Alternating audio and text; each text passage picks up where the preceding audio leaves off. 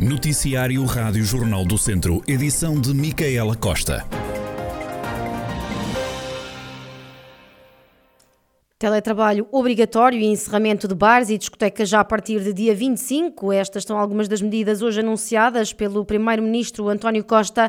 O período de contenção começa assim mais cedo, é já este sábado, com o teletrabalho então a passar a ser obrigatório e as creches que ficam fechadas até dia 9 será obrigatória também a apresentação de teste negativo para o acesso a eventos desportivos e culturais, independentemente do número de espectadores.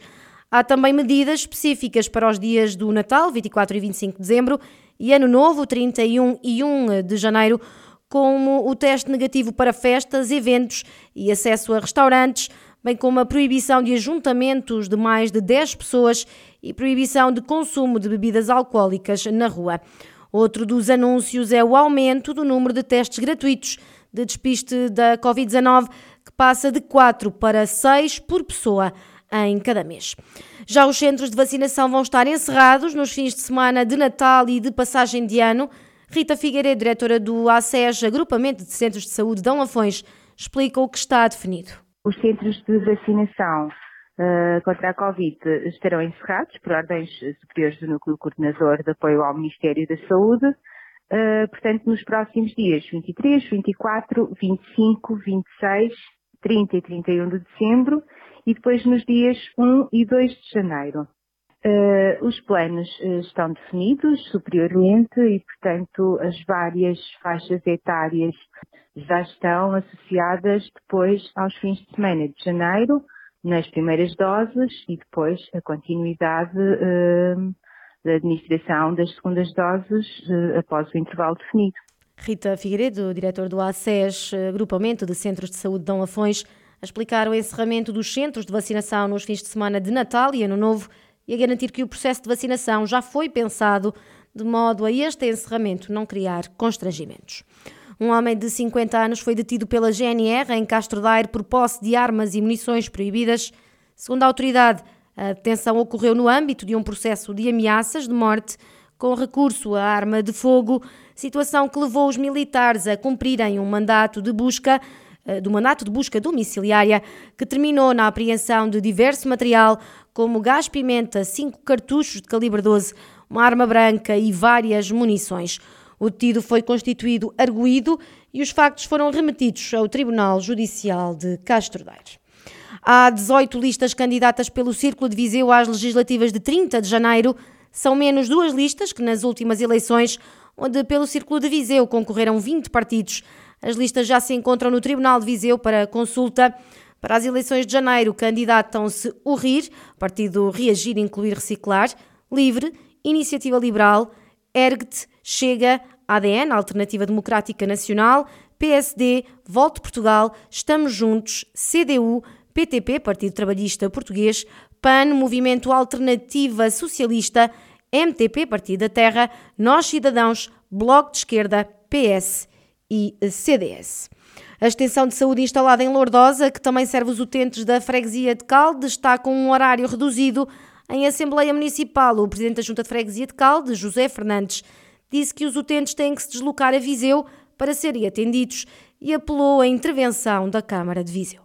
Estamos lá no Centro de Saúde de Lourdosa Calde, que a meio tempo está encerrado. Até porque teve três ou quatro, duas semanas esteve encerrado. Nós tivemos uma reunião na Câmara, na Segurança Social, com uma colega de Lourdosa, para percebermos o que se passava com aquele centro. O que nos foi dito é que há falta de recursos para se manter o centro aberto.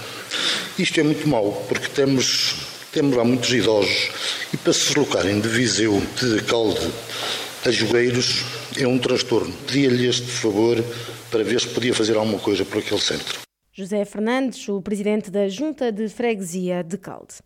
Os motoristas dos autocarros da empresa Relhas vão dar início a uma greve esta quarta-feira por tempo indeterminado.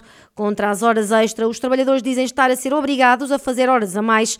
Garantem que já tentaram chegar ao entendimento com a empresa, mas sem sucesso, explicou Jorge Costa, do Sindicato dos Motoristas e outros trabalhadores. Tentámos resolver através da via do diálogo, posto isto, não restava outra alternativa, não recurso à greve ao trabalho extraordinário.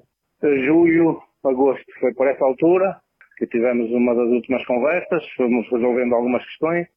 O que é certo é que já vimos há sensivelmente há ano e meio a debater esta questão do trabalho extraordinário e ninguém encontra solução.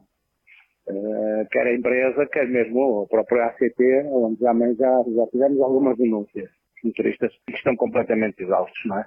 Estamos no fim do ano, uh, e a fazer duas, três horas de trabalho extraordinário por dia, imagina-se o que é que é para um, para um motorista, não é? Em termos de, de repouso, em termos dos seus descansos, não, não, não conseguem.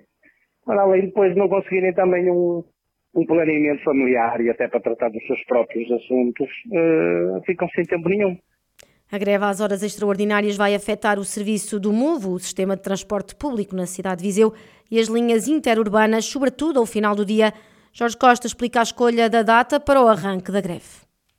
É por tempo indeterminado, isto porque, pronto, e também porque é que, que, que, escolhemos agora esta data, porque também estamos a chegar ao fim do ano, porque também existem as férias escolares e há aqui um, um delay de tempo, digamos assim, no, menos, no mínimo 20 dias, até o dia 10 ou qualquer coisa de janeiro, em que a empresa pode perfeitamente, uh, através do diálogo e através da, da, renovação e construção dos novos horários, retirar esta penalidade ao motorista.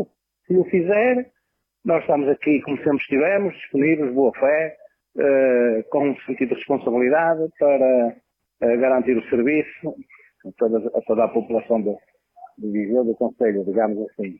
Se a empresa não corrigir, nós vamos continuar, como é óbvio, a salvaguardar os interesses dos trabalhadores e o pré-aviso de greve manter-se-á pelo ano todo que há de entrar 22.